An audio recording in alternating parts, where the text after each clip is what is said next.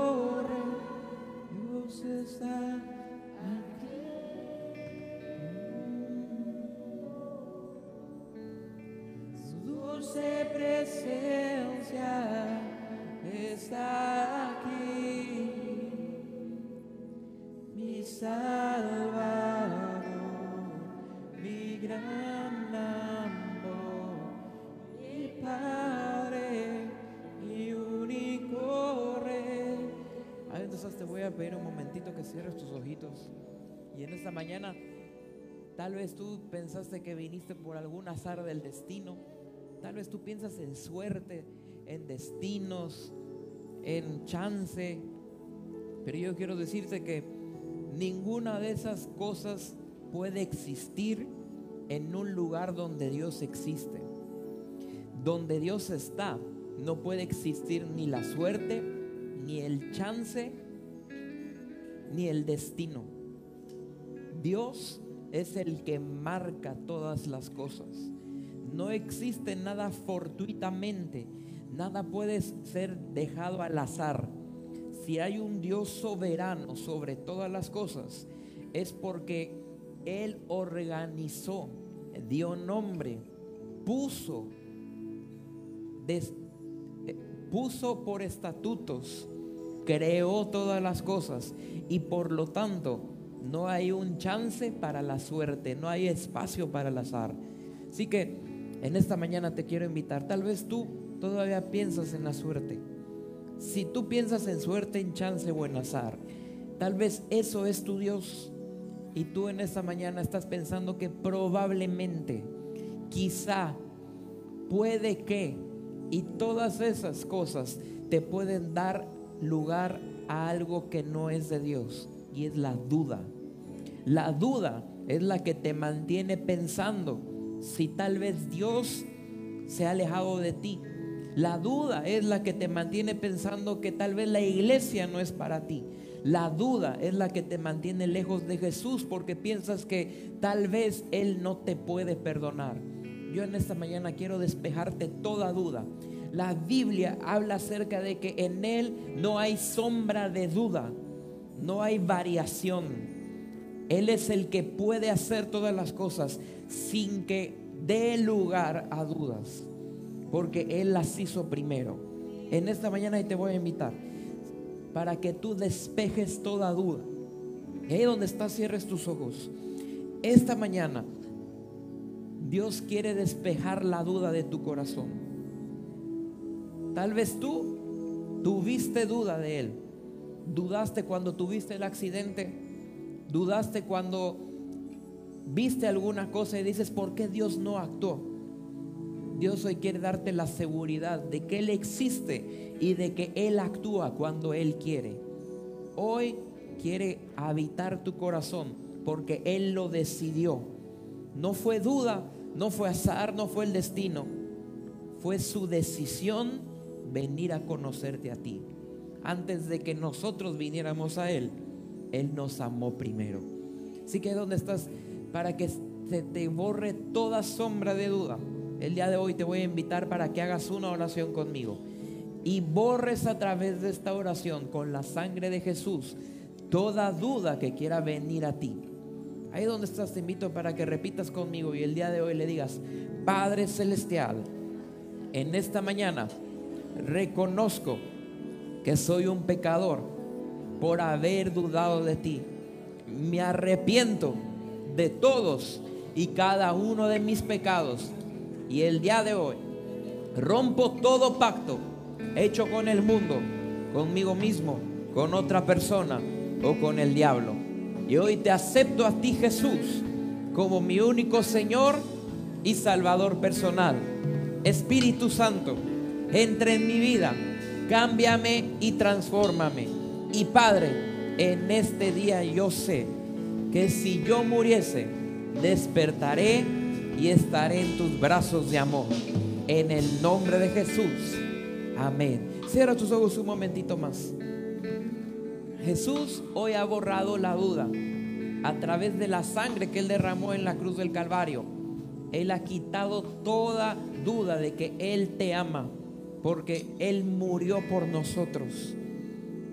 Es por eso que hoy borra la duda de tu corazón de si tú eres acepto delante de Él o no. Y hoy en esta mañana también te quiero invitar acerca de esto, para que la duda no vuelva a entrar a tu corazón, para que la duda no vuelva a entrar en tu vida, para que no haya sombra de duda ni variación. Jesús dejó al Espíritu Santo. Dijo, yo me voy, pero voy a regresar. Mientras tanto, dejaré con ustedes mi espíritu. En Él podemos estar seguros. ¿Cómo podemos estar seguros?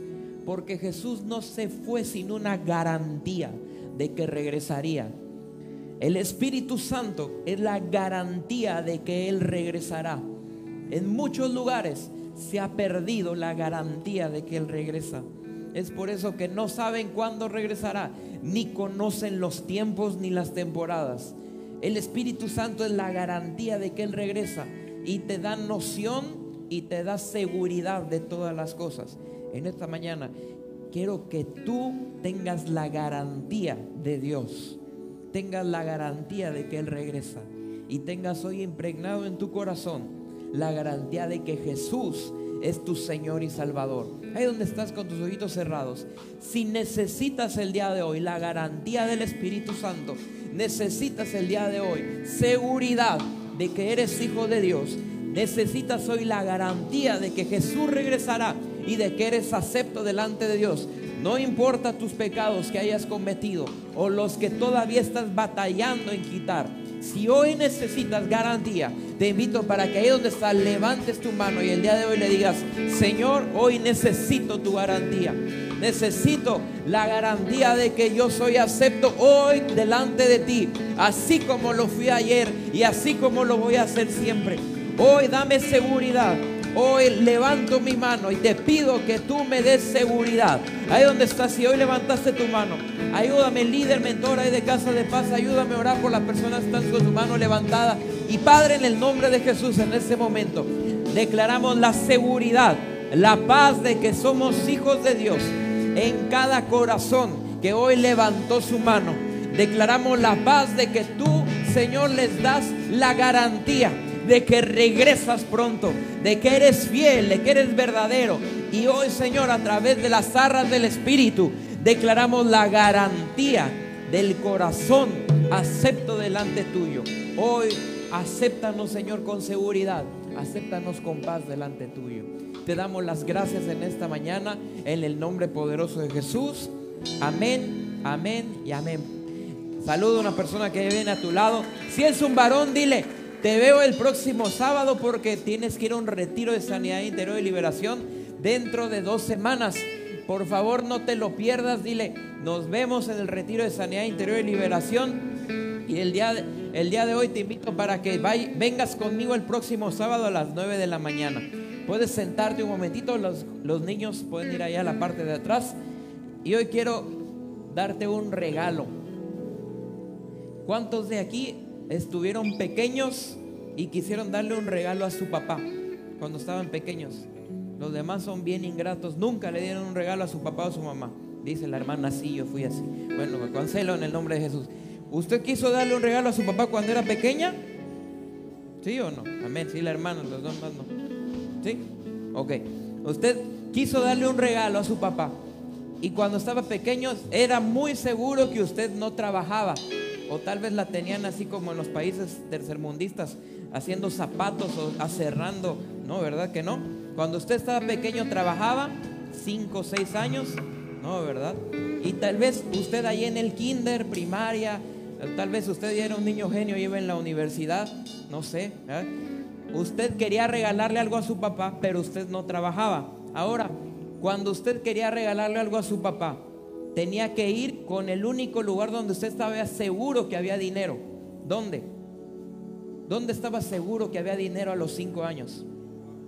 Con su papá, exactamente. Entonces, para que usted le diera un regalo a su papá, usted le tenía que pedir y decir, papá, dame dinero para que te dé un regalo. Dame dinero, ándale. Entonces, su papá le dio dinero para que usted le comprara un regalo. El dinero que él le dio, él probablemente quería comprarse unos zapatos, se quería comprar una camisa, se quiso comprar unos lentes, pero dijo, le voy a dar dinero a mi hijo para que me dé un regalo. Y usted en vez de regresar con los lentes, con la camisa o con los zapatos, usted regresó con un collar de fideos pintados que hizo en kinder. ¿No? O usted regresó con un portarretratos también mal pintado que le puso ahí la foto, papá te amo. Y le aseguro que cuando usted regresó con ese regalo a la casa y usted se lo dio a su papá, y, el papá dijo, nos transaron en el kinder, le di 200 pesos y me regresaron puro fideo. No es cierto. La sonrisa de su papá fue mucho más grande que si él hubiera recibido unos zapatos, una camisa o unos lentes que él quería. Porque usted le dio algo que lo honraba. Le dio algo en el Día del Padre que usted decidió, pero nunca fue su dinero. ¿Está de acuerdo? Ahora el día de hoy le voy a pedir lo siguiente. El dinero que usted tiene, su sueldo, lo que usted recibe, en realidad no es suyo. Dios se lo dio a usted. Cuando usted reconoce eso dentro de su corazón, es el primer paso que usted tiene para honrar a Dios. Cuando nosotros reconocemos que viene de Él, nosotros estamos dándole en realidad de lo que Él nos dio primero. Así que ahí donde está le voy a invitar para que prepare hoy una honra para su Padre Celestial. Prepare un- una ofrenda el día de hoy. Y tal vez usted dice, no es mucho, o tal vez es mucho, pero quisiera dar más. No importa lo que usted ponga en su corazón, primero debe de caer en su corazón para dárselo a Dios.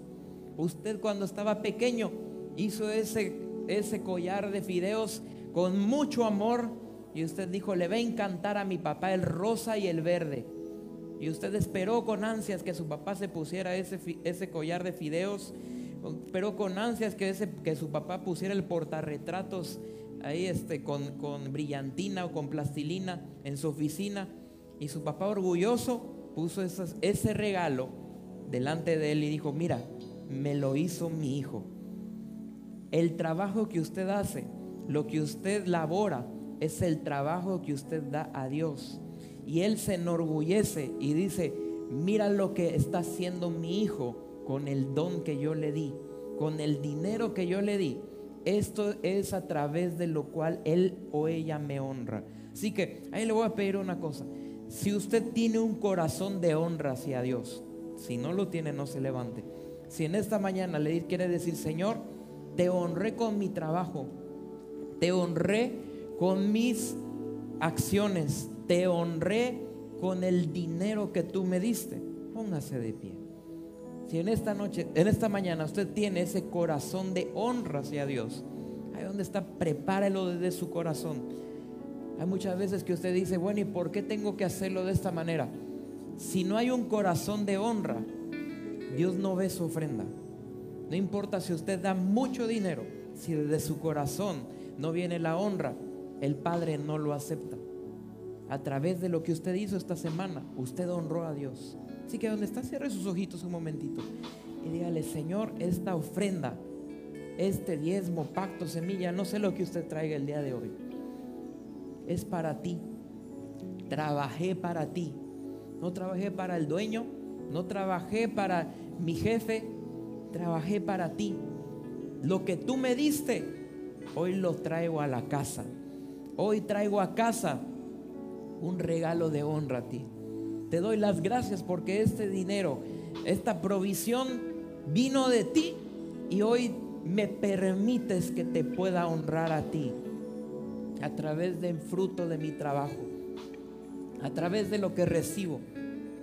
Y en esta mañana, Señor, te doy las gracias y te doy la honra. Si hoy puso ese, eso en su corazón, ponga, de- ponga su ofrenda en alto y déjeme bendecirla como pastor de esta casa.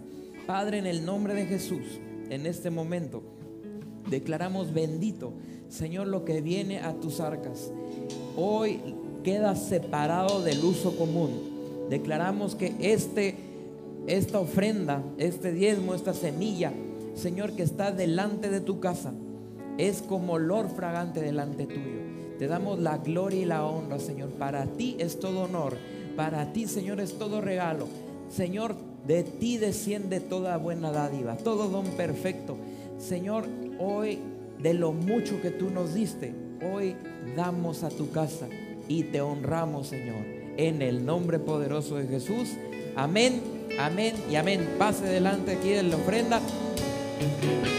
Salude a una persona que venga, que no haya venido con usted.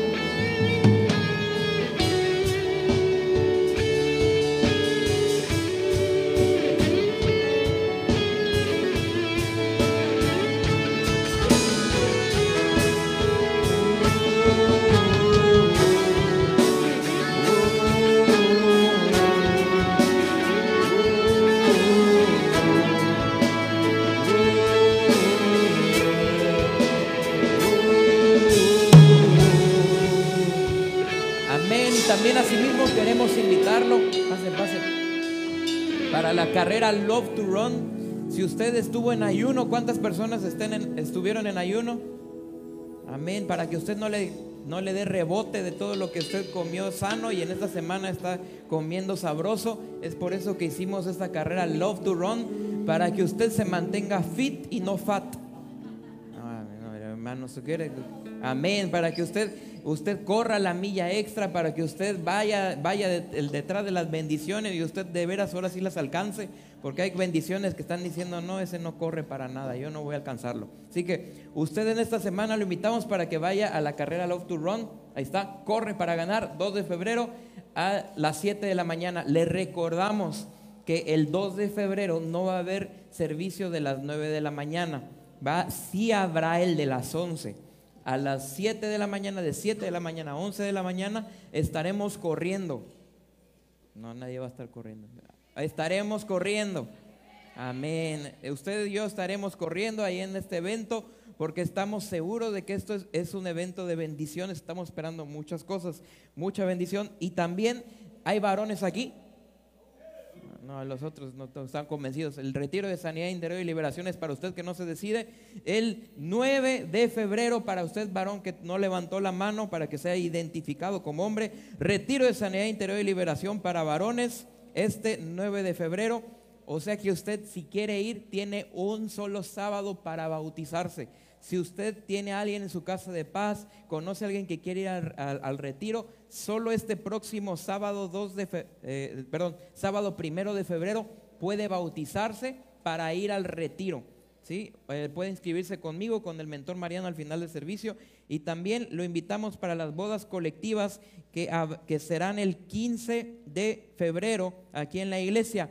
Tenemos unas bodas colectivas 15 de febrero, puede comunicarse con la ministra Lore o con un servidor también para todos los requisitos. Si usted conoce a alguien que quiere formalizar su matrimonio, que quiere formalizar, si está viviendo juntos, pero hoy quiere involucrar a Dios en su, en su pareja, este es el momento. Sábado 15 de febrero lo invitamos a las bodas colectivas aquí en Ministerios del Reino. Dios le bendice. Voltea a ver, al de al lado. Si es su esposo, dígale, ponte las pilas, papá. ¿eh? Si, es su, si es su esposa, dile, te invito para que reafirmemos nuestro matrimonio. Y si es un amigo, dile, nos vamos a correr. Buenos días, Dios les bendiga. Qué gozo estar en la casa del Señor. ¿Qué le parece dar un fuerte aplauso al Señor? Los artistas, los deportistas, hasta los toreros reciben el aprecio del público. ¿Cuánto más nuestro Señor que venció en la cruz del Calvario? Nos da libertad, nos da sanidad, nos da prosperidad. Nada más la hermana le llegó la revelación. Apláudale a aquel que es digno de recibir toda honra, toda gloria, toda alabanza. Algo que no se olvida, algo que perdura, algo que es para siempre, algo que es eterno y que sigue, ah, eh, sigue siendo efectivo el día de hoy. Amén. Yo ya quiero que incline su rostro. Padre, te damos gracias en esta mañana. Alineamos nuestro espíritu a tu calendario, alineamos nuestra mente a tu dirección, alineamos nuestra voluntad al mover de tu, de tu voluntad, de tu poder y de tu Santo Espíritu para lo que tienes para el día de hoy, a- para tu iglesia, Señor. Declaramos que tenemos oídos abiertos, un corazón preparado y un alma dispuesta a recibir de ti. Espíritu Santo, habla lo que tú tienes para tu iglesia, para hoy, Señor que nosotros recibiremos y declaramos que esa palabra llevará fruto en abundancia. En el nombre poderoso de Cristo Jesús, amén, amén y amén. Eh, dice la palabra de Dios que nadie siembra una viña y no come de su fruto. O nadie cría una oveja o una vaca o un carnero y no toma de la, de la lana o de la piel o de la leche que produce esa vaca. Si tú haces algo, es, tienes una expectativa de eso que estás haciendo o que terminaste de hacer el día de ayer. Amén. Nosotros como iglesia hicimos un ayuno de 21 días. Dígale al lado, ¿ayunaste? ¿Ayunaste? Entonces debes de tener una expectativa de rompimiento. Amén. Una expectativa de que algo nuevo, poderoso y tremendo tiene que venir a tu vida. Si yo sembré una mandarina al próximo año o a los dos o a los tres, tengo que estar comiendo mandarinas. Amén. Si yo tuve un ayuno de 21 días, tiene que venir algo tremendo este 2020. Tiene que venir algo tremendo. Esta década está marcada porque puse en primer lugar al el reino de los cielos. Amén. Y algo tiene que venir a mi vida. Amén. Yo quiero hablarlo de, yo quiero hablar en esta mañana de algo que se llama momentum. Diga, diga conmigo momentum. La palabra momentum en, en latín literalmente significa movimiento. Yo quiero que me ayude a predicar hoy, no se vaya a dormir, hágala así, no se mueva algo, tiene un abanico, muévalo, trae ya un trapito, muévalo, algo así, porque hoy vamos a hablar de movimiento, amén. Si usted ayunó es porque algo tiene que moverse, amén. Dígale a la esposa, te, te vas a mover más eh, eh, a partir de ahora, la esposa, los hijos, algo se tiene que mover, amén. Si no, te vamos a sacudir, te se va a caer la polilla, lo que tenía arena se va a sacudir también, algo tiene que mover el día de hoy. Fíjese que estuve yo leyendo acerca de esta definición de momentum, que es movimiento, y hablaba ya algo este, de, eh, de- de los científicos que lo que les intriga no es tanto el movimiento, lo que, lo que guía la ciencia no es tanto el movimiento de los objetos, sino qué produce el movimiento. ¿Qué hace que un objeto que está inerte o que está este, quieto se comience a mover? ¿Qué fuerza eh, produce que la tierra siga girando? ¿Qué fuerza produce que su corazón siga latiendo? ¿Qué fuerza produce que usted por la mañana se levante con una actitud que diga, voy a conquistar el mundo? Amén. O usted es de lo que se levanta y dice, ay, dice, gracias a Dios que estoy acá. Ni pensaba llegar al otro día. ¿De qué, de qué tipo de persona es usted? Usted dice, hoy voy a conquistar. Hoy voy a hacer un nuevo negocio. Hoy me van a pagar. Hoy voy a crecer. Amén. Hoy voy a conquistar a la chica. Hoy aquel muchacho me va a voltear a ver. No sé, pero ¿qué fuerza hace que eso suceda? Que usted crea un momentum o un movimiento. Todo lo que en esta tierra está en movimiento. Si la tierra se para, usted se muere. Si, su corazón deja de latir, usted se muere. Si el Espíritu Santo deja de moverse en esta iglesia, la iglesia se muere. Necesitamos producir en nuestra vida un movimiento de vida. El mismo Jesús dijo, yo vengo para que tengan vida y para que la tengan en abundancia. La vida es movimiento, dígale al lado. La vida es movimiento. Estamos viajando aproximadamente a 300 mil, kilómetros por hora en este momento, que es la velocidad de la, de la, que de la traslación y del, del giro de la Tierra. Usted está viajando alrededor del cosmos en este momento, en un planeta llamado Tierra. ¿Sí? Usted está viajando a través del universo, en una galaxia, en la Vía Láctea. ¿Por qué? Porque todo es movimiento. Usted está formado por diminutos átomos que están en movimiento. El día que usted se muere, se para el movimiento. Y sabe que hoy estamos entrando a la década del momentum de la iglesia. Hoy estamos entrando a la década del momentum de la iglesia. Y le voy a decir algo. Todo, todo lo que se inicia, todo lo que se, lo que se construye, normalmente busca una aprobación. Diga conmigo aprobación.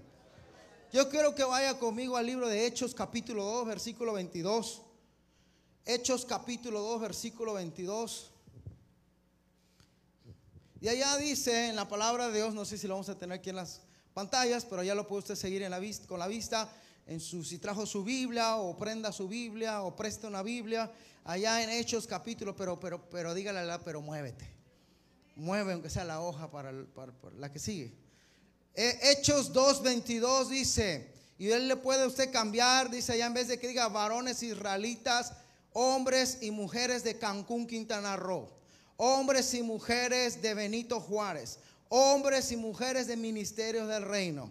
Oíd estas palabras. Presta atención que esto es muy, muy, muy importante. Dice Jesús Nazareno, varón que dice allá, ayúdame, que dice la palabra, varón que aprobado. Si Jesús tuvo que ser aprobado, a pesar de ser el Hijo de Dios, a pesar de estar lleno del Espíritu Santo, a pesar de haber estado 40 días en el desierto, a pesar de, cumplir cada una de las profecías bíblicas, aún así, Él tuvo que ser aprobado. Entonces, si Él tuvo que ser aprobado, usted y yo tenemos que ser aprobados. Y déjeme le digo con este mensaje algo que le va a ahorrar años de sufrimiento. Algo que le va a ahorrar mucho dinero. Algo que le va a ahorrar que su hígado y cuál es el otro, el páncreas, y ahí donde salen las, las piedras, donde sale el riñón, ¿verdad? Ya no se le llene de piedritas.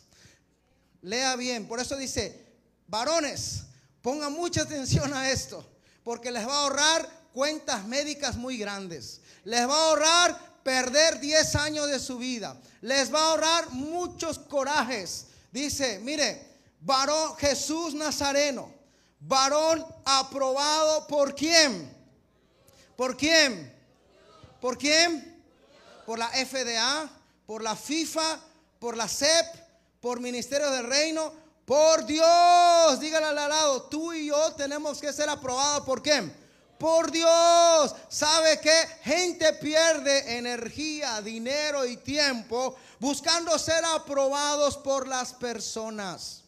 Esposos buscando ser aprobados por la esposa. Esposas buscando ser aprobados por, las, por el esposo. Padres queriendo ser aprobados por los hijos. Pastores queriendo ser aprobados por la iglesia. Y al rato la iglesia que buscó la aprobación de ella lo traiciona, lo deja y se cambian. La esposa de la cual buscaba aprobación le dije, ¿sabes qué? Me, encontré un- uno mejor que tú, uno que me trata mejor, ahí nos vemos. ¿Sabe? Dice acá que usted y yo en este tiempo tenemos que buscar la aprobación de Dios. Si usted tiene la aprobación de Dios, así digan, así griten, así critiquen, así le digan usted loco, loca, usted diga loco pero bendecido. Loco pero prosperado, loco pero sano, loco pero me levanto con gozo. No necesito pastillas, no necesito al doctor, porque yo tengo la aprobación del cielo. Amén. Usted y yo necesitamos como iglesia, no la de una institución, no la aprobación del hombre. Las aprobaciones de los hombres tienen fecha de caducidad. Las aprobaciones de los hombres tienen fecha de caducidad. Hay que renovar esas aprobaciones. Pero la aprobación de Dios es eterna. Y vale aquí y en China. Porque usted es hijo de Dios, hijo del rey, ciudadano del reino. Porque dice el Señor, mía es la tierra y su plenitud. Malaquías dice, ¿tú piensas que eres el único que me está alabando y que está haciendo en la iglesia? Dice, en toda la tierra, desde donde sale el sol hasta donde se pone, hay gente que busca mi aprobación. Malaquías capítulo 1, búscalo en tu Biblia. ¿Me entiende? Estamos llegando a un momento. Usted va a perder tiempo. Va a perder dinero. Le van a cancelado y cancélelo conmigo, pero le van a salir piedras en el riñón. La úlcera y todo eso por estar buscando la aprobación de los hombres. Aquel hombre, gran hombre, Billy Graham, decía que me critiquen, que me digan loco. Pero a mí lo único que me preocupa es que dice el Señor. Ahí no dice varón aprobado por Herodes. Ahí no dice varón aprobado por los eh, saduceos, por los fariseos. Dice varón aprobado por Dios. ¿Y cómo nos aprueba Dios? ¿Cómo es que usted es aprobado? Fíjese que aquí nosotros predicamos de salvación. Amén. Y usted dice, haga esta oración, Padre nuestro, eh, eh, el día de hoy me arrepiento, acepto a tu Hijo como mi Señor y Salvador, renuncio. Pero ¿cómo sé que usted hizo es- esa oración fue válida? ¿Cómo sé que realmente usted activó su fe? Porque tiene que producir algo en usted. Dice Jesús, dijo, por sus frutos lo conoceréis, por el movimiento que se produce en usted. Mire, dice, varones israelitas, oír estas palabras, Jesús Nazareno, varón aprobado por Dios, entre vosotros, ¿con qué? ¿Qué aprobó? Con, diga conmigo fuerte, maravillas, prodigios y señales, maravillas, prodigios y señales, maravillas, prodigios y señales. ¿Sabe cómo es aprobada la iglesia? Cuando hay maravillas, cuando hay prodigios y cuando hay señales. Amén. ¿Sabe? Una de las cosas que vamos a trabajar en este año, estamos platicando con la pastora, es trabajar más el, el testimonio. Necesitamos ser una iglesia que dé testimonio. Y muchas veces estamos acá, eh, pasa allá a la derecha, pasa a mi izquierda, a su derecha, por favor, de testimonio del mover del Espíritu Santo, de testimonio de lo que el Señor está haciendo. Y, y- le voy a hablar algo del testimonio. Eh, si alguien ve que una persona agarra una pistola y agarra a otro que está en defensa le da tres, lo mata de tres balazos y usted lo vio y no dijo nada, usted se vuelve cómplice de ese crimen. Porque usted pudo haber sido testigo para esclarecer el crimen y agarrar a aquel hombre que mató al otro hombre. ¿Me sigue? Cuando usted viene a la iglesia y es tocado por el poder de Dios y usted dice, mi mano la tenía yo así y no la podía mover a causa de, de- de- de este, ¿cómo se llama esa enfermedad? Artritis, no la podía mover porque eh, me- un tendón se me rompió, pero de repente salí de la iglesia y podía yo estirar mi mano. ¿Y sabe qué? De venir arrastrando una deuda de muchos miles de pesos, pero vine acá y pacté. Repente, cuando le pregunté a la persona cuánto lo debía, me dice, está cancelada tu deuda. Y usted se queda callado, usted sanó, usted fue prosperado, usted vivía en un pozo de tinieblas, de soledad. De repente se da una palabra y usted viene con gozo, con alegría, que, y tira todas esas pastillas que le dio el médico. Deja de ir al psiquiatra a causa del poder de Dios. Pero usted se queda callado, usted se vuelve cómplice de la miseria, de la enfermedad, de la tristeza, de la soledad. Porque al haber dado el testimonio, la gente hubiera dicho, oye, si él pudo y, dejó de ir al médico, yo en este mismo momento tiro las pastillas. Si él pudo, yo en este mismo paso y pacto para que mis finanzas se muevan. ¿Me entiende?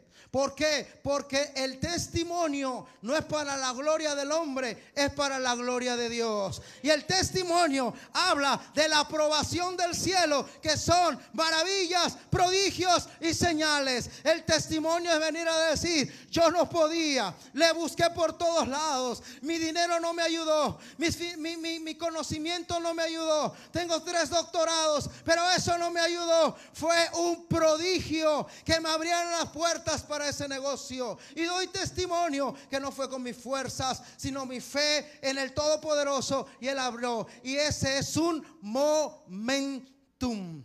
Ahora le voy a decir, eh, ah, por esa palabra pareciera que es nada más un momento. No estamos hablando de un momento, estamos hablando de un movimiento. Es un movimiento, es todo incluido. Amén. Se me, fue la banda. A ver si lo van a buscar por allá. ¿Sabe?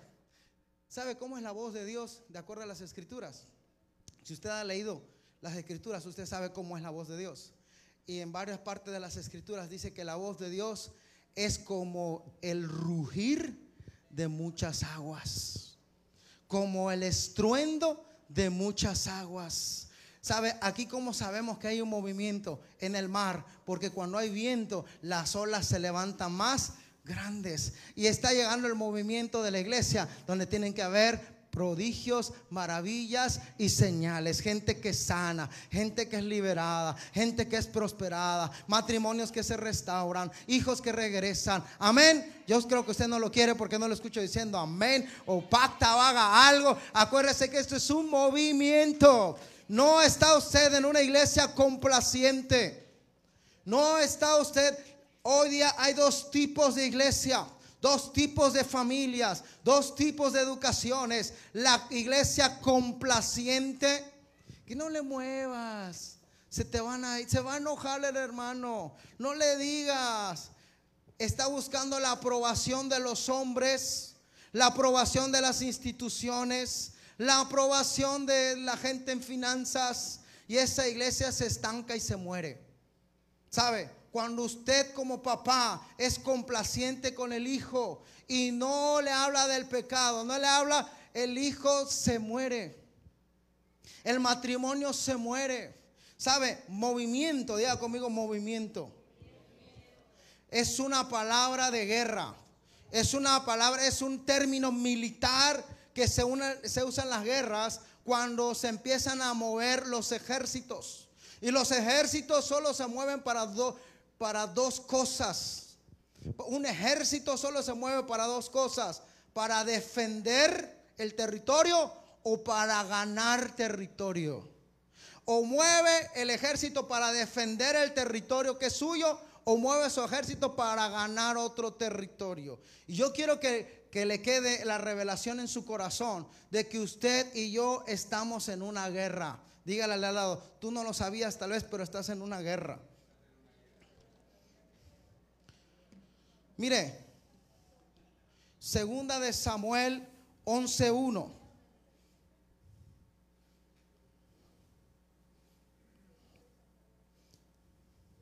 Segunda de Samuel 11.1.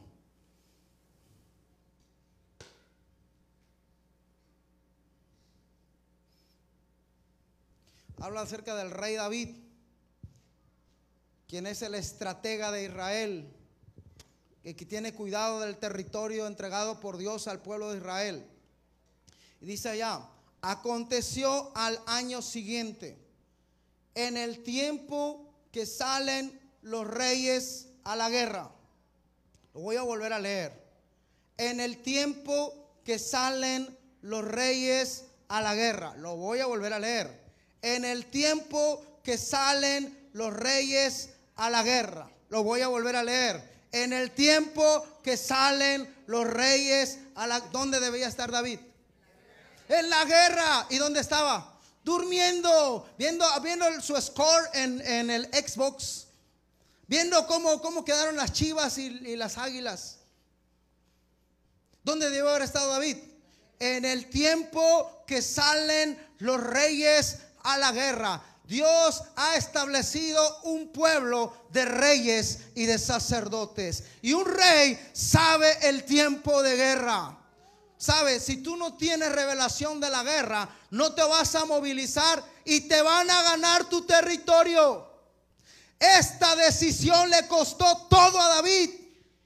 Esta decisión de no haber salido le costó lágrimas, le costó dolor, destruyó su familia, pudiendo haber- hecho grandes cosas, pero porque no quiso moverse, quiso quedar, dijo, mandó a los, ve tú, ve tú, ve tú. Aquí yo me quedo viendo a ver cómo va la partida. Está mejor el Xbox, está mejor el fútbol. A ver cómo, qué sale en el periódico. Le costó todo, dile. Si tú no te mueves, ¿y cuáles son los dos territorios que hay que ganar primero? Tu corazón y tu mente. El corazón de tu esposo, el corazón de tu esposa, el corazón de tus hijos. Si tu iglesia no comienzas a moverte, el que vende drogas se va a ganar el corazón de tus hijos, cancelado. El vecino se va a ganar el corazón de tu esposa. El negocio de enfrente te va a comprar el local porque no quisiste abrir. ¿Por qué? Porque hay un movimiento. Y si nosotros como iglesia no nos movemos, vamos a perder el territorio que el Señor ya nos dio. Y gloria a Dios, yo le doy gracias a Dios porque somos una iglesia de movimiento. Amén. Tú estás, no estás en una iglesia complaciente. Tú estás en una iglesia de movimiento. Amén. Ya hay algo por allá. Una olita. Amén. ¿Me entiende? Yo le doy gracias a Dios. ¿Sabe que Mientras usted y yo estamos acá, hay, no sé cuántas mujeres anotaron, 20 creo, siendo liberadas en este mismo instante. Hay un grupo de liberación que está trabajando. Ayer el sábado hubo un grupo que estaba bautizando. Y sabe que cada día hay un grupo que está haciendo algo. El martes hay un gran grupo que está abriendo casas de paz.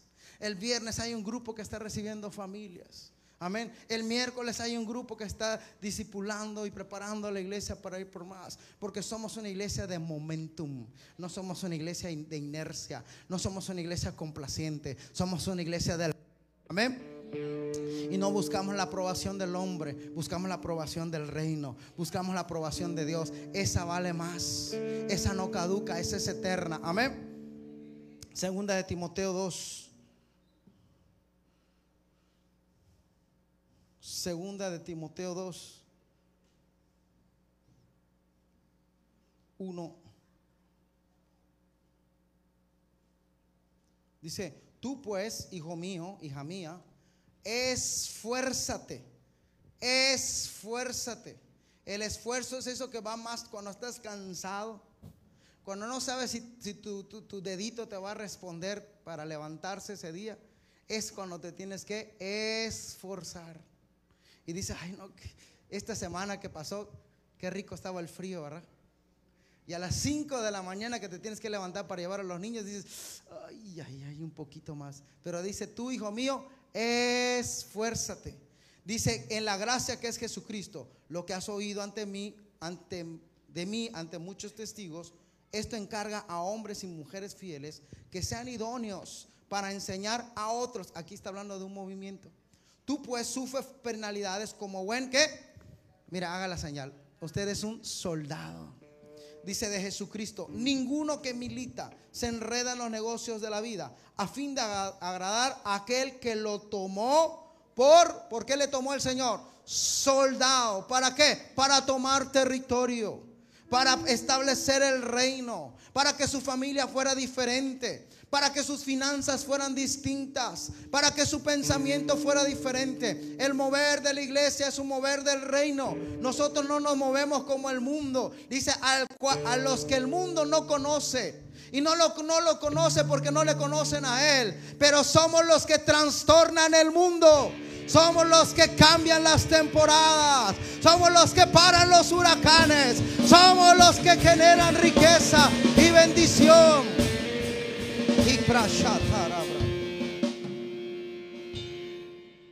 Le voy a dar tres cosas de la guerra. ¿Sabía usted que todos estos son términos militares? La Biblia habla muchos términos militares. Jesús enseñó con términos militares. Y le voy a hablar algunos hechos de, de la guerra.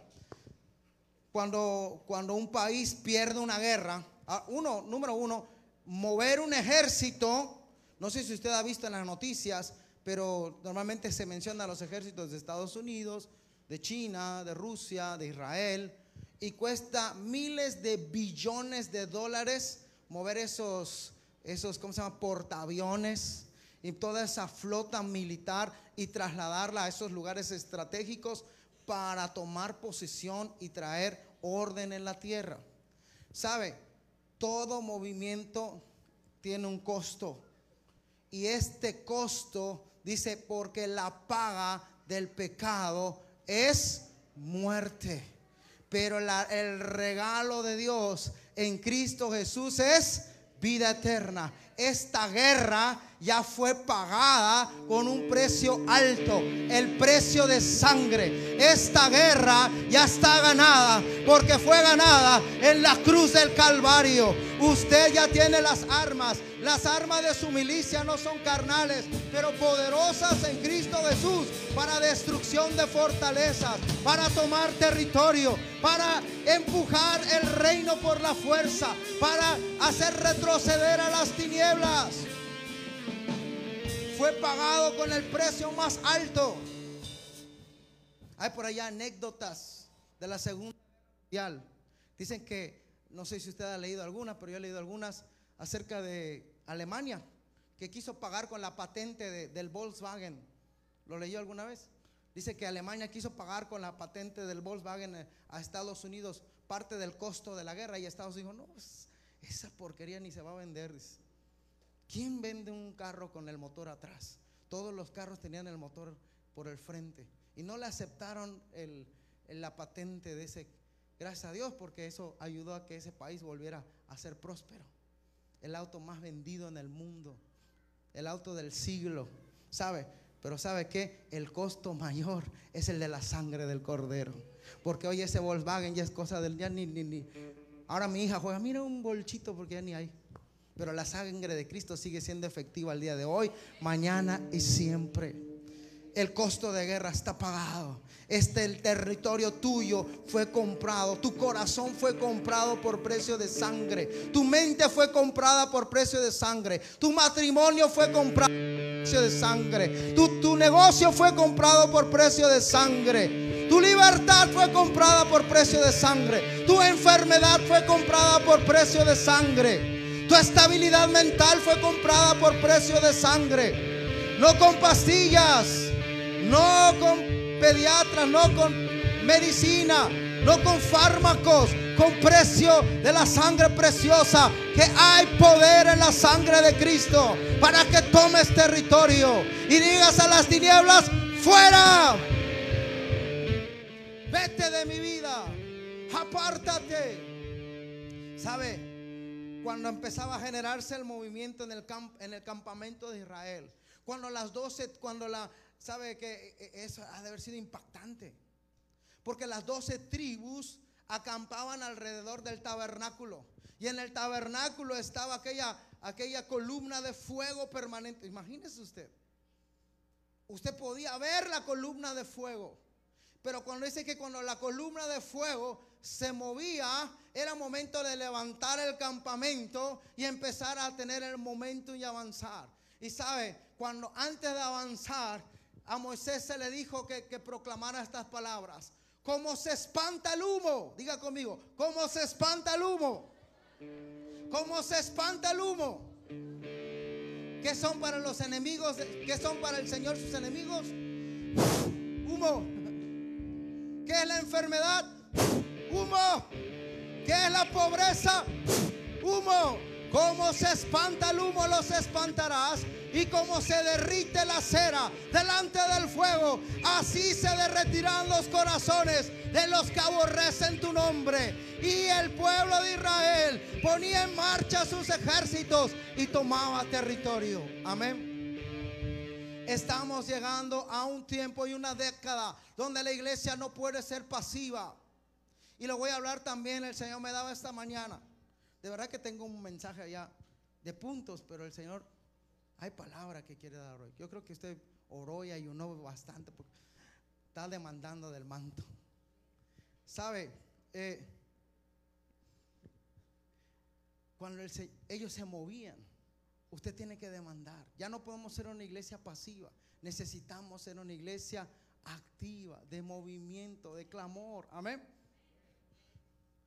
Si usted no está consciente de esta guerra, usted, si usted no, no proclama el reino, usted va a entregar el territorio. Cuando había una guerra, el rey decía, mira, voy contra ti. O, mueve tu o mueves a tu ejército y me enfrentas, o dime o entrégame el territorio. No pasa nada. Mucha gente está entregando el territorio. Mucha gente ya le entregó su matrimonio. Mucha gente ya entregó su salud. Mucha gente ya entregó sus finanzas. ¿Sabe? Hoy el Señor quiere tocar tu corazón para que te muevas otra vez. No con las fuerzas del hombre, sino con las fuerzas del Todopoderoso. Y vuelvas a recuperar tu estabilidad, tus finanzas. Vuelvas a recuperar tu fe. Vuelvas a recuperar tu victoria en Cristo Jesús. Amén. ¿Por qué, debemos, mo- ¿Por qué la iglesia debe movilizarse? Esto es lo que les quería hablar. Hay un, se ha malentendido la palabra iglesia. Mucha gente dice, voy a ir a la iglesia el martes.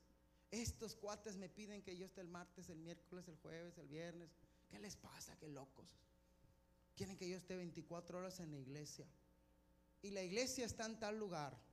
Y la iglesia, y hemos dado, hemos mal usado esa palabra porque pensamos que la iglesia es esta.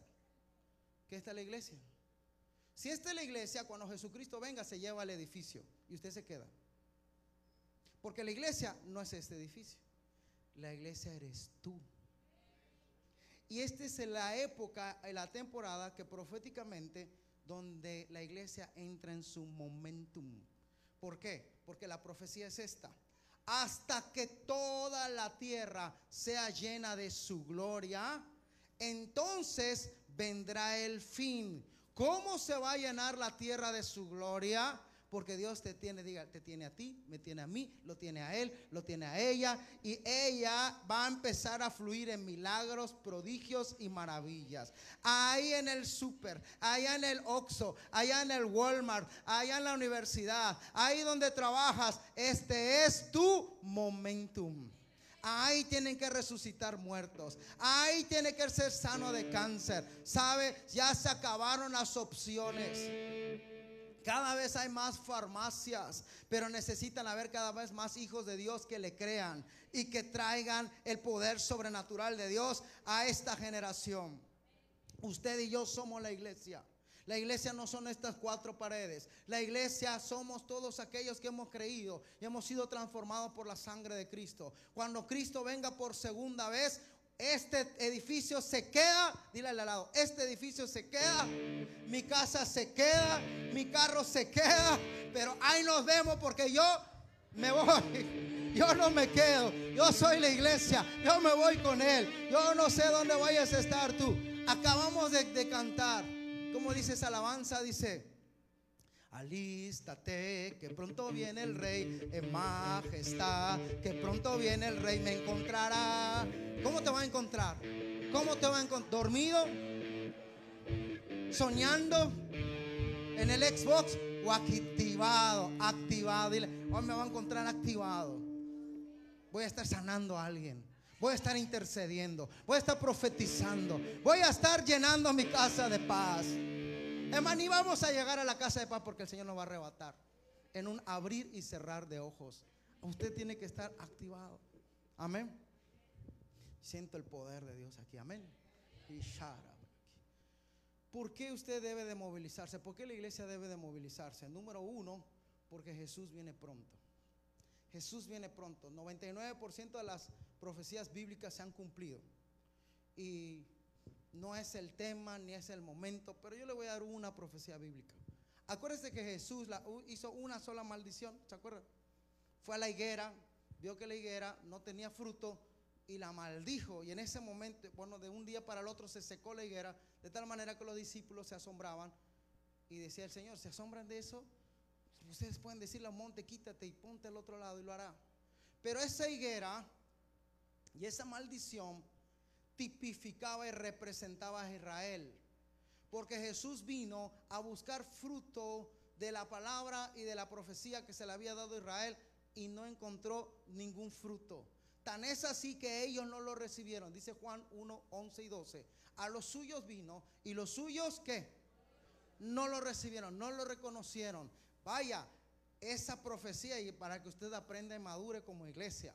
Hay otra profecía que, está ligada a esto, que no lo recibieron. Los judíos no tienen el Nuevo Testamento. Ellos tienen la Torá y el Antiguo Testamento y están esperando al Mesías, porque para ellos Jesús no es el Mesías. Para que se cumpla todas las profecías bíblicas acerca del Mesías, tiene que haber un tercer templo. Y no sé si usted sabe, pero usted puede entrar a internet. Hay un instituto del templo que ya tiene preparadas todas las cosas para el tercer templo. Da- Daniel dice, cuando veas que entra la abominación desoladora al templo, conoced que es tiempo, huid y no vuelvas, no vuelvas atrás. ¿Por qué? Porque el mismo Israel le va a dar entrada, porque va a pensar que es el Mesías, pero será el anticristo. Referente a las profecías de Israel, dice que la, que la higuera fue maldecida. Después de que Jesús fue crucificado, más adelante en la historia, la historia, no la bíblica, sino la historia de la historia de la humanidad nos muestra que Israel fue destruida.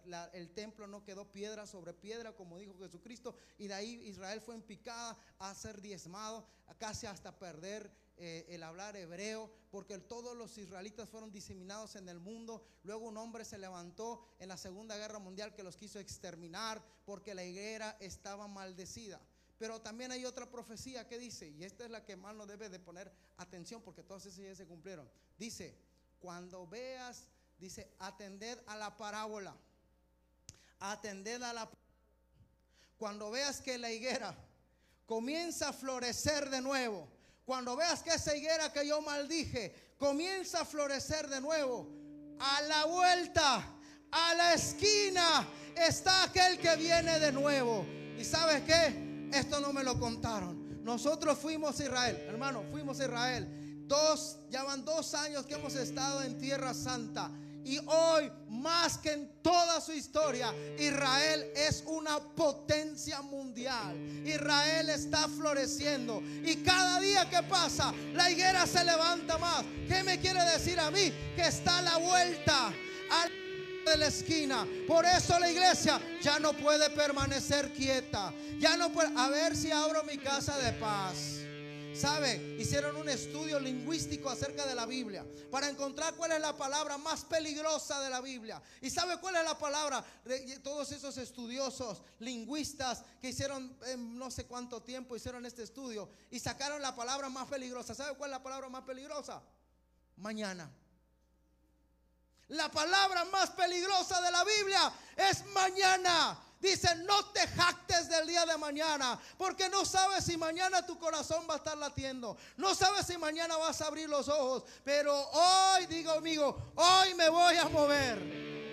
Hoy voy a orar aunque sea. Hoy voy a evangelizar. ¿Sabe? Espero que este mensaje produzca que tú mandes un texto aunque sea. Manda, Cristo viene pronto. Arrepiéntete. Ya no. Me dijiste que el próximo domingo yo paso por ti. No sé, te voy a arrastrar, te voy a empujar al taxi, pero te voy a traer. Porque Cristo viene pronto.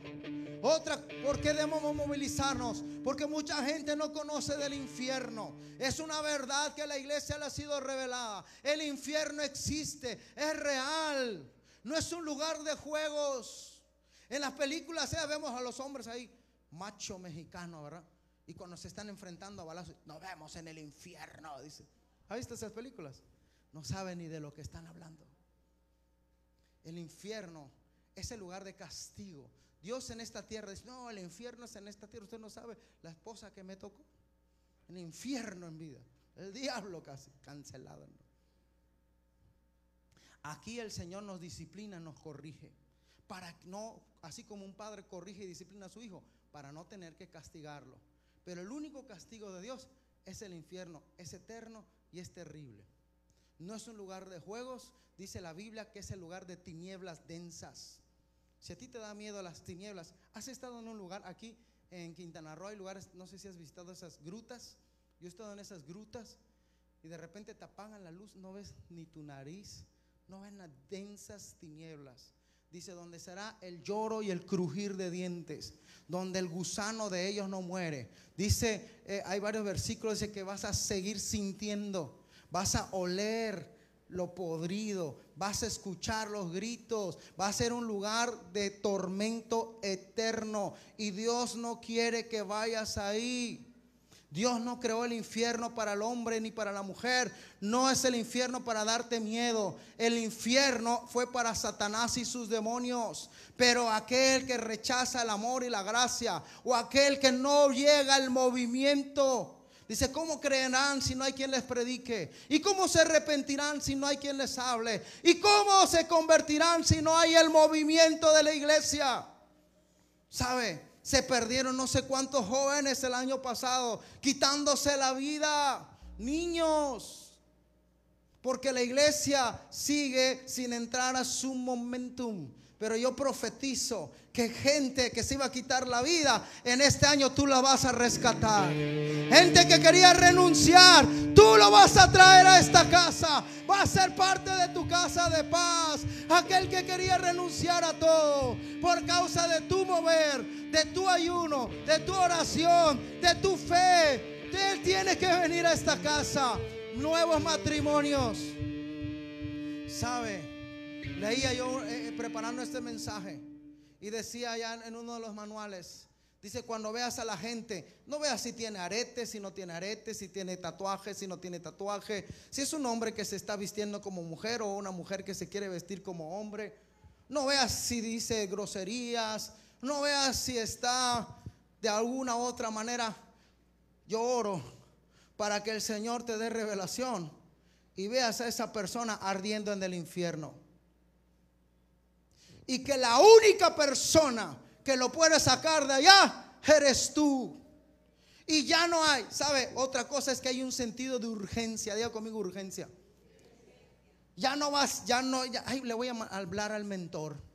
Ay, le voy a hablar al líder de casa de paz. ¿Sabes? No sabes si ese hombre, esa mujer va a tener otra oportunidad. Te tiene a ti. Por ahí decía un pensador, la única Biblia que mucha gente, tal vez la única Biblia que pueda leer en su vida, eres tú. El único mensaje que puede, eres tú.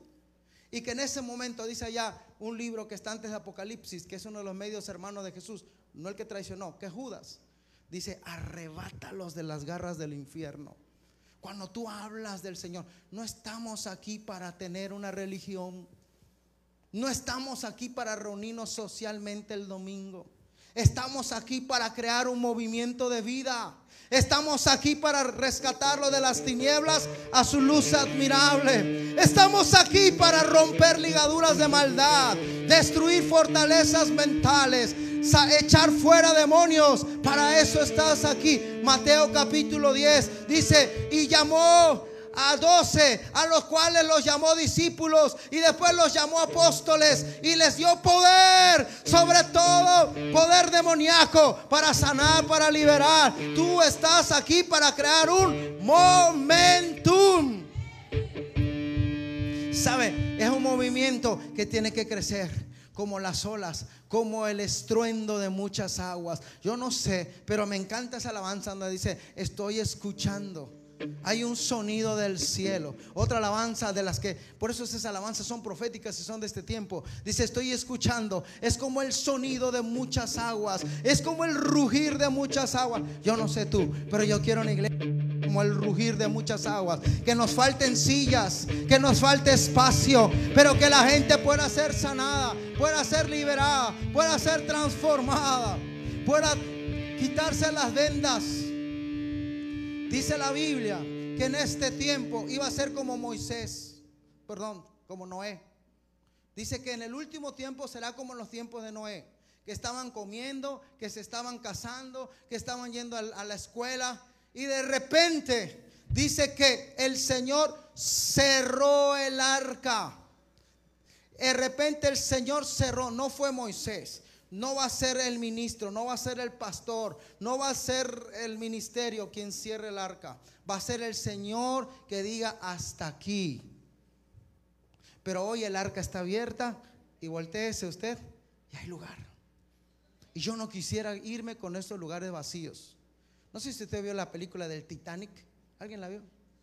Y en la, en la apuranza de, de que los hombres estaban bajando, y le gritaban y, por- y decían, no, vámonos, vámonos. Y decían, es que aún hay lugar en los botes.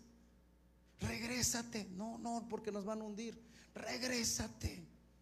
Ahí en la película dice que se ve como se juntaron en un bote y fueron con uno vacío para tratar de rescatar a la mayor gente posible. Dios te puso como un rescatista del cielo en esta tierra. Dice la Biblia que los ángeles, los ángeles le piden al Señor, déjame, déjame ir por él. Y él no se les es dado, porque aquel que descendió en el infierno arrebató las llaves de la vida y de la muerte. Aquel que la había poseído se las arrebató. Y dice la Biblia que subió al cielo y toda potestad me es dada en el cielo, en la tierra y debajo de la tierra. Y dice que esas llaves fue y se las entregó a la iglesia para que todo lo que ates en la tierra sea atado en el cielo y todo lo que desates en el cielo sea desatado en la tierra. Y eso es movimiento. Necesitamos, no puede pasar una semana más sin que tú desates una profecía. Sin que tú desates una palabra de sanidad. Está en ti el poder. No está en la farmacia, no está en la universidad, no está en el banco. La situación que está pasando la gente no es ninguna otra, sino en la iglesia. La iglesia tiene la respuesta para este tiempo y la respuesta se llama Jesucristo. Pero necesitas moverte. Por eso en la iglesia estamos empujando. Abre tu casa de paz. Vamos, vamos a orar. Vamos a interceder. Vamos a ayunar. No ayunamos porque ahí, ahí se acostumbra que los en enero hay que ayunar. No, ayunamos porque queremos un rompimiento. Queremos que aquel que no había creído crea. Queremos que aquel que no había sanado sane. Queremos que aquel que no había prosperado prospere. ¿O usted no lo quiere? Amén. ¿Sabe? Jesús viene pronto. Hay un sentido de urgencia. El infierno existe y es real. Y Dios no quiere que nadie se vaya al infierno. Estábamos preparando el calendario de la iglesia. Y estábamos orando para poner todas las actividades. Una de ellas es, es, la, es la carrera que estamos haciendo y de verdad que gloria a Dios nos ha dado puertas abiertas. Nos dice, ven, ven nuestro cartelón y dice, ¿y por qué tienes muchos este, patrocinadores? Yo hice mi carrera y con trabajo conseguí dos. ¿Y, y por qué te invitaron al- al radio y a la televisión y al otro? Yo estuve tocando puertas y apenas si pude en, en el Facebook. Y nosotros sin tocar puertas nos dijeron, vengan. ¿Por qué? Porque Dios nos dio una palabra para este tiempo. Una palabra poderosa, específica y tremenda. ¿Y sabe cuál es? Muy sencilla. Para que todo aquel que en Él cree no se pierda, mas tenga vida eterna. Para que todo aquel que en Él crea no se pierda, mas tenga vida eterna. Ese es el motivo por el cual un día en el cielo los ángeles quedaron en shock y empezaron a ver que aquel que estaba en el trono se empezaba a quitar sus ropas y decía, ¿dónde vas? ¿Qué estás haciendo? Tú eres el creador y sustentador. ¿Por qué te mueves? Dice, porque es necesario que yo vaya. Porque es necesario que yo toque. Es necesario que yo empiece a sacudir y hacer temblar la tierra para que todo aquel que en mí crea no se pierda. No se pierda. No se pierda. Sino que entre el movimiento de lo eterno. De la vida eterna. Y él vino y dice y se despojó. Y no se aferró a ser Dios como cosa que aferrarse. Dice, sino que se hizo siervo y dijo, todo aquel que tenga sed, que venga a mí y beba, porque el agua que yo doy es para vida eterna. Dice, yo vengo para que tengan vida y para que la tengan en abundancia. El que a mí viene no se pierde, sino tiene vida eterna. Aleluya. Yo espero estar produciendo un movimiento en usted. Espero que hoy salga corriendo y profetice, sane y sea de esos que trastorna la tierra. Al mesero, al taxista. Amén. Nada más la, la ministra de evangelismo. Amén. Haga algo loco hoy. Usted no necesita la aprobación del hombre. Usted no necesita la aprobación de instituciones, pero sí necesita la aprobación de Dios. Sí necesita la aprobación de Dios. Y Dios aprueba cuando se hace su voluntad. Cuando estamos haciendo su voluntad, Él nos aprueba. Y Él abre puertas que nadie puede cerrar. Y cierra puertas que nadie puede abrir. ¿Sabe? ¿En qué tenemos que movernos? La iglesia, voy muy rápido en esto. Número uno, tenemos que movernos en ayuno y en oración. Yo quiero tomar un poquito de tiempo porque una de las cosas que se ha malentendido también, así como no se ha entendido la iglesia, la iglesia somos nosotros, no son las cuatro paredes, somos nosotros los que nos vamos. La oración, yo quiero que vaya rápidamente conmigo a Santiago capítulo 4, versículo 2.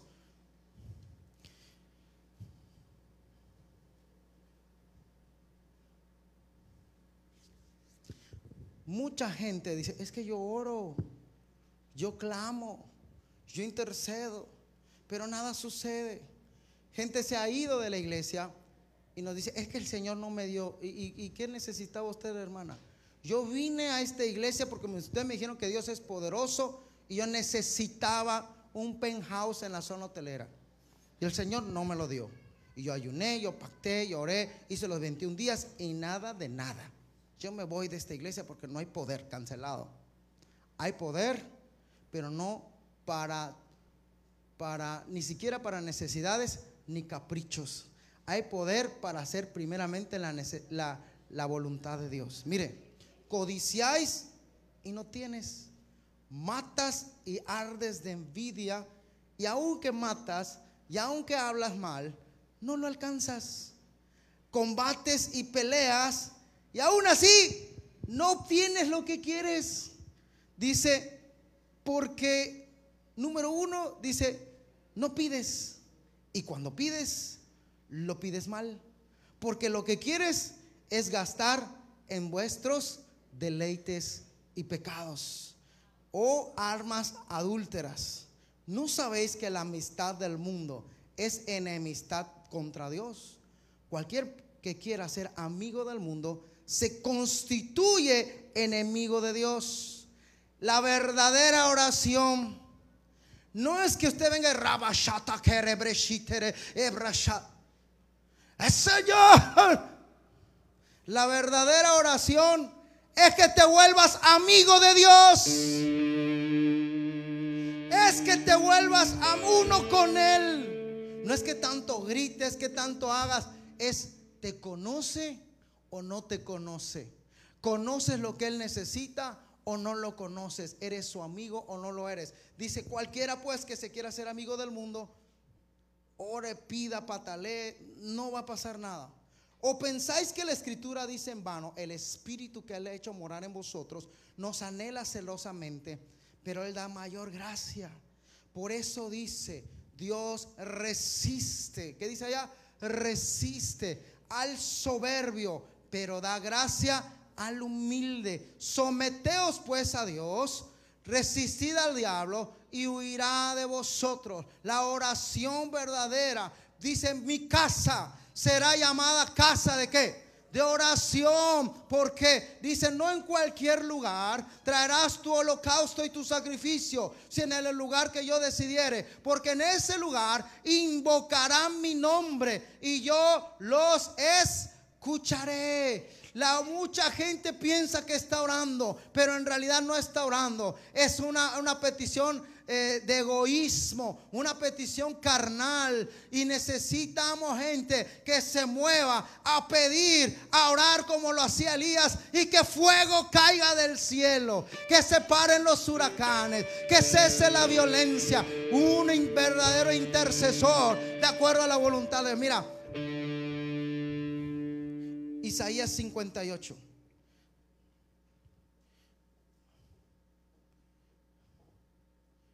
Dice 58.1 dice, clama voz en cuello, grítales esto, díseles porque es muy importante, no te detengas, no lo hagas para mañana, hazlo ya, alza tu voz como trompeta y dile a mi pueblo acerca de su rebelión y a la casa de Jacob acerca de su pecado, que oran, que oran, que dice que oran cada día, que quieren saber mis caminos, como gente que hubiese hecho justicia, que no hubiese dejado la ley de su Dios, y me piden justos juicios y quieren acercarme a mí, pero no quieren cambiar. pero no quieren obedecer, pero no se quieren sujetar, pero no quieren entrar a la visión, pero no quieren tener un corazón para el Señor. Dice, ¿por qué dicen, ayunamos y no nos hiciste caso? Humillamos nuestras almas y no te diste por enterado. He aquí que en el día de vuestro ayuno buscan vuestro propio qué? gusto y oprimen a vuestros trabajadores. He aquí que para contiendas y debates ayunáis y para herir con el puño inicuamente, pero no ya deja de ayunar de esa manera. Dice, para que vuestra voz sea oída ya no en estas cuatro paredes, sino en el salón mismo del cielo. Dice, está el ayuno que yo escogí, que de día aflija al hombre su alma, que incline su rostro como junco, haga cama de sinicio, llamas esto ayuno y día agradable. No es más bien el ayuno que yo escogí, que dice, desatar ligaduras de impiedad, soltar cargas de opresión, dejar ir libre a los quebrantados, que rompas todo yugo, que partas tu pan con el hambriento, a los pobres, a los errantes le des casa, cuando veas al desnudo lo cubras y no te escondas de tu hermano, ¿sabe? Y dice, entonces nacerá tu luz como el alba, tu salvación se dejará ver pronto e irá tu justicia delante de ti y la gloria misma de Jehová cuidará tu retaguardia. Espero que usted esté recibiendo el día de hoy. Y. Mire, subraya esto. Entonces, y solo entonces, y solo si haces de esta manera, ¿qué dice ya? Ayúdeme, ¿qué dice? Ayúdeme, ayúdeme. Nueve, ¿qué dice? ¿Qué dice? ¿Qué vas a hacer? Invocarás y te oirá Jehová y clamarás a él y apenas esté pa y tú ni siquiera vas a terminar dice aún no había terminado de hablar aún estaba la palabra ¿qué quieres papito? ¿Qué quieres? ¿Qué muralla quieres que derribe? ¿Qué enfermedad quieres que sane? ¿Qué provisión quieres que derrame a tu vida? Porque ha sido un hombre, una mujer que tiene un corazón, una amistad. Usted tiene que moverse, la iglesia tiene que moverse a buscar una amistad verdadera con Dios. Dice, ya no os llamaré siervos, porque el siervo no sabe lo que hace su Señor. Mas ahora los llamaré hijos, amigos. Porque el amigo tiene, dice, el que es amigo ha de mostrarse amigo.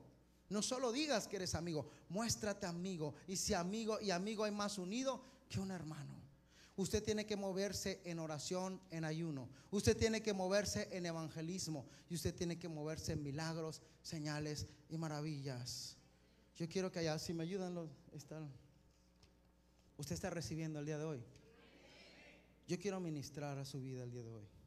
Yo quiero que usted se, incline su rostro. Yo creo que el mensaje ha sido claro. Tengo más, pero yo no quiero cansarlo. Ni quiero dejarlo quieto.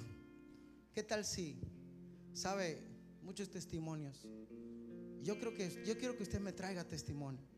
El Señor me muestra que tal vez ahí donde donde vayas a comer va a haber una, una mesera que va a creer. Donde vayas a pagar la tarjeta va a haber una cajera o un cajero que hoy va a entrar al reino de los cielos. Tal vez hoy vayas a caminar al parque o vayas a, a un lugar a, a pasar el domingo con tu familia. Y ahí va a haber una persona que se quería quitar la vida. Y por tu abrazo, por darle una palmada, desistirá de ella. Iglesia, necesitas moverte. Yo quiero que hagas conmigo esta oración.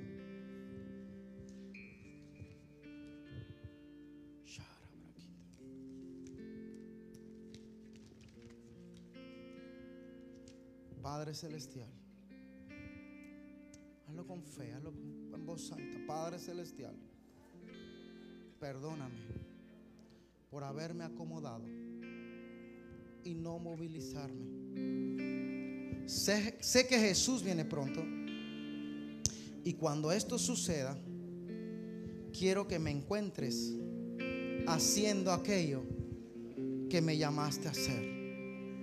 Padre, en esta mañana Padre, en esta mañana recibo el mensaje de urgencia. recibo el mensaje de urgencia. Movilízame Movilízame en ayuno y oración, en ayuno y oración, en ganar almas, en ganar almas, en dar para la expansión del reino. en dar para la expansión. del reino. Acredítame, Señor. Acredítame. Señor. Apruébame Apruébame con milagros, con milagros, señales y maravillas. señales y maravillas. Deseo ser un miembro Deseo ser un miembro de la nueva generación de de Dios la nueva generación de que Dios se está levantando. que se está levantando. Señor, gracias. Señor, gracias. Porque ya no estoy estancado. Porque ya no estoy estancado. Hoy declaro que entro a tu que movimiento. entro a tu movimiento. Amén. Amén. Ahí siga orando. Padre, y de acuerdo a lo que el Espíritu Santo te revele, dice la Biblia que el juicio de Dios comienza por la cabeza y por la casa. Padre, yo te pido perdón como pastor y como ministro por todo ese tiempo que tal vez en vez de orar preferí dormir. En vez de predicar preferí hacer otras cosas. Y gente se perdió. Gente se suicidó. Gente, Señor, no escuchó el mensaje. Tal vez por temor. Tal vez por enojo.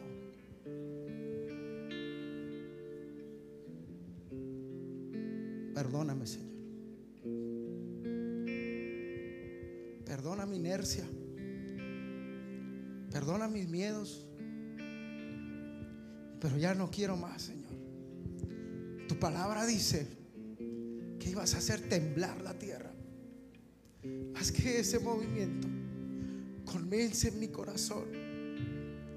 Comience en mí primero.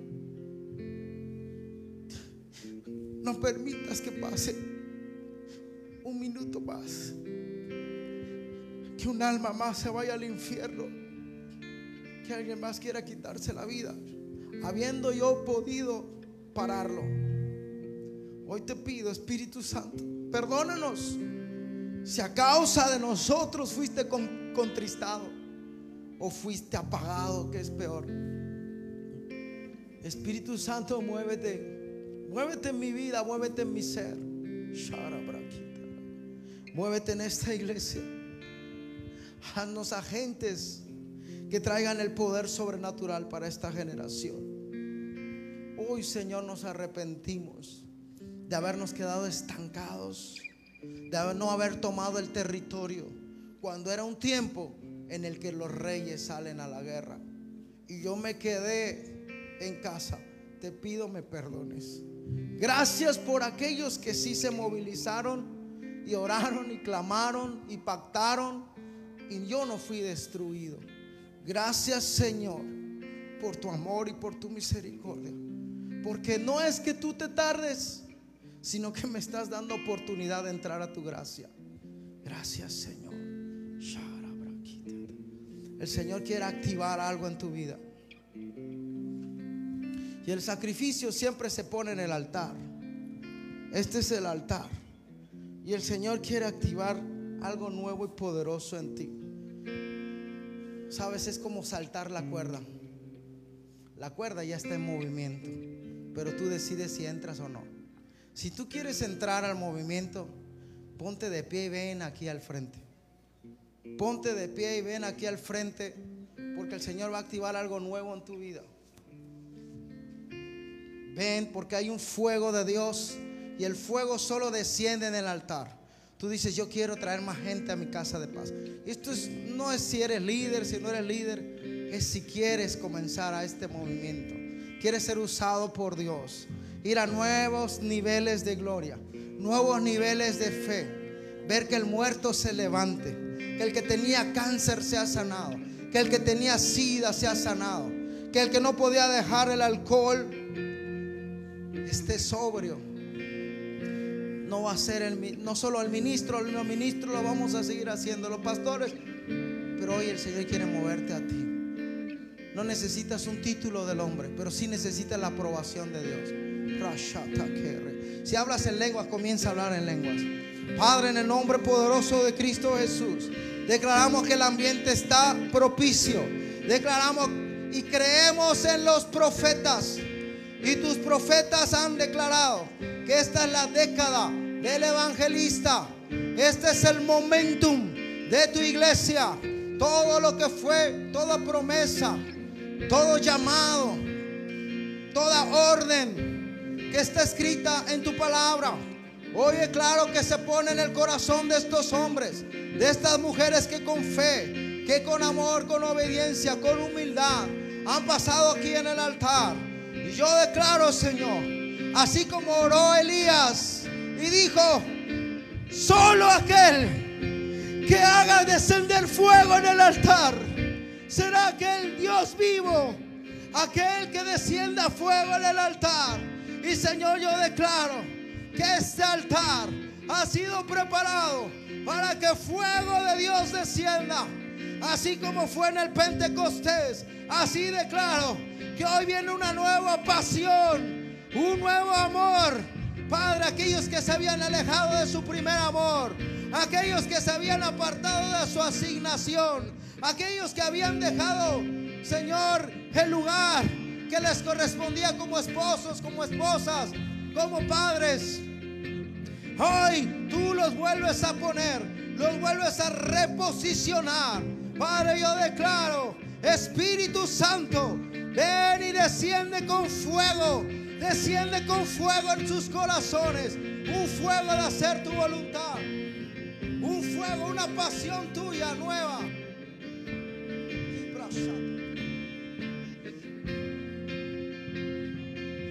Fuego en el altar, Señor.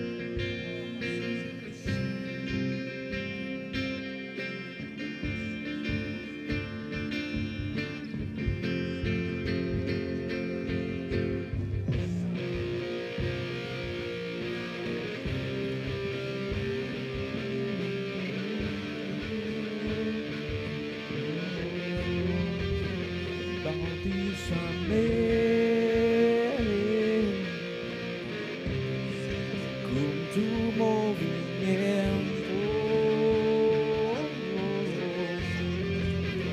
Bautízame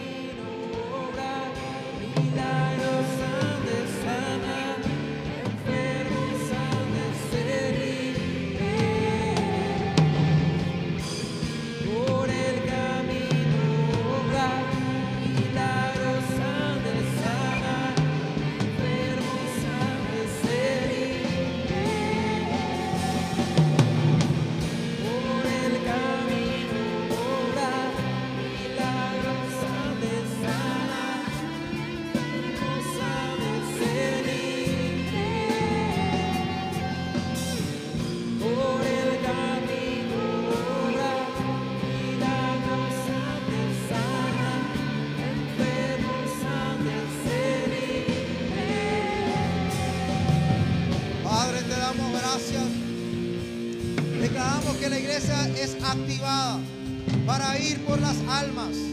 Padre, declaramos que hay un nuevo fuego. Que ellos vendrán y este altar estará cargado de tu fuego. Que cada vez que ellos oren, clamen, el fuego aumentará, Señor. Padre, y disipa toda duda. Hoy pongo osadía, osadía en tu iglesia para ir, Señor. Ese pongo el sentido de urgencia. Ya no es para mañana, será para hoy, Señor. Y cada actividad de tu iglesia, Señor, cada congreso, cada reunión, cada casa de paz, habrá fuego para liberar, para sanar, para bendecir. Padre, Señor, aún profetizo que cuando vayamos, Señor, a, Señor, a, a enterrar a uno de tus hijos o de tus hijas, Padre, ya no será en tristeza, no será, será en gozo porque habrá cumplido su propósito. Y aquel que aún no se levantará aún de la tumba, Señor. Porque hay poder en ti, Señor. En la sangre, Señor. Declaramos, Señor, que el ciego ve, que el sordo oye, que el mudo habla, que el cojo salta, Señor. Padre, Señor, que el muerto es resucitado porque hay un mover de tu iglesia. Declaramos también, Padre, y profetizo que este altar estará lleno de testimonio de aquellos que han sanado, han prosperado y han sido bendecidos. Padre, Señor, que nos faltará el tiempo para el testimonio, Señor. no testimonio, sino tiempo, Padre. Gracias a ti la honra, a ti la gloria, a ti la alabanza, Señor, y a ti la gloria por lo que va a suceder. Hoy comenzamos el mover de las muchas aguas. En el nombre poderoso de Cristo Jesús. Amén, amén, amén. Dale un fuerte aplauso y dale un abrazo a alguien que está a su lado. Y dígale, me voy a mover contigo. Me voy a mover en oración. Me voy a mover en evangelismo. Te amo, te bendigo. Dios les bendiga, les amamos.